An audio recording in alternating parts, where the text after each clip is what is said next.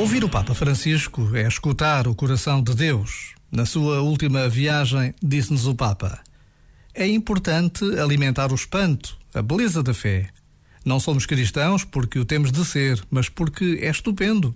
E precisamente para preservar esta beleza, dizemos não àquilo que a quer obscurecer.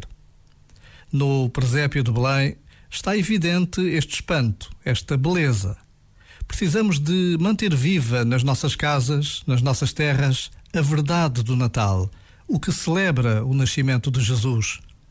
O tempo do Advento enche-nos de esperança nesta certeza da verdade do Natal. E o menino espera por nós. Já agora, vale a pena pensar nisto. Este momento está disponível em podcast no site e na app.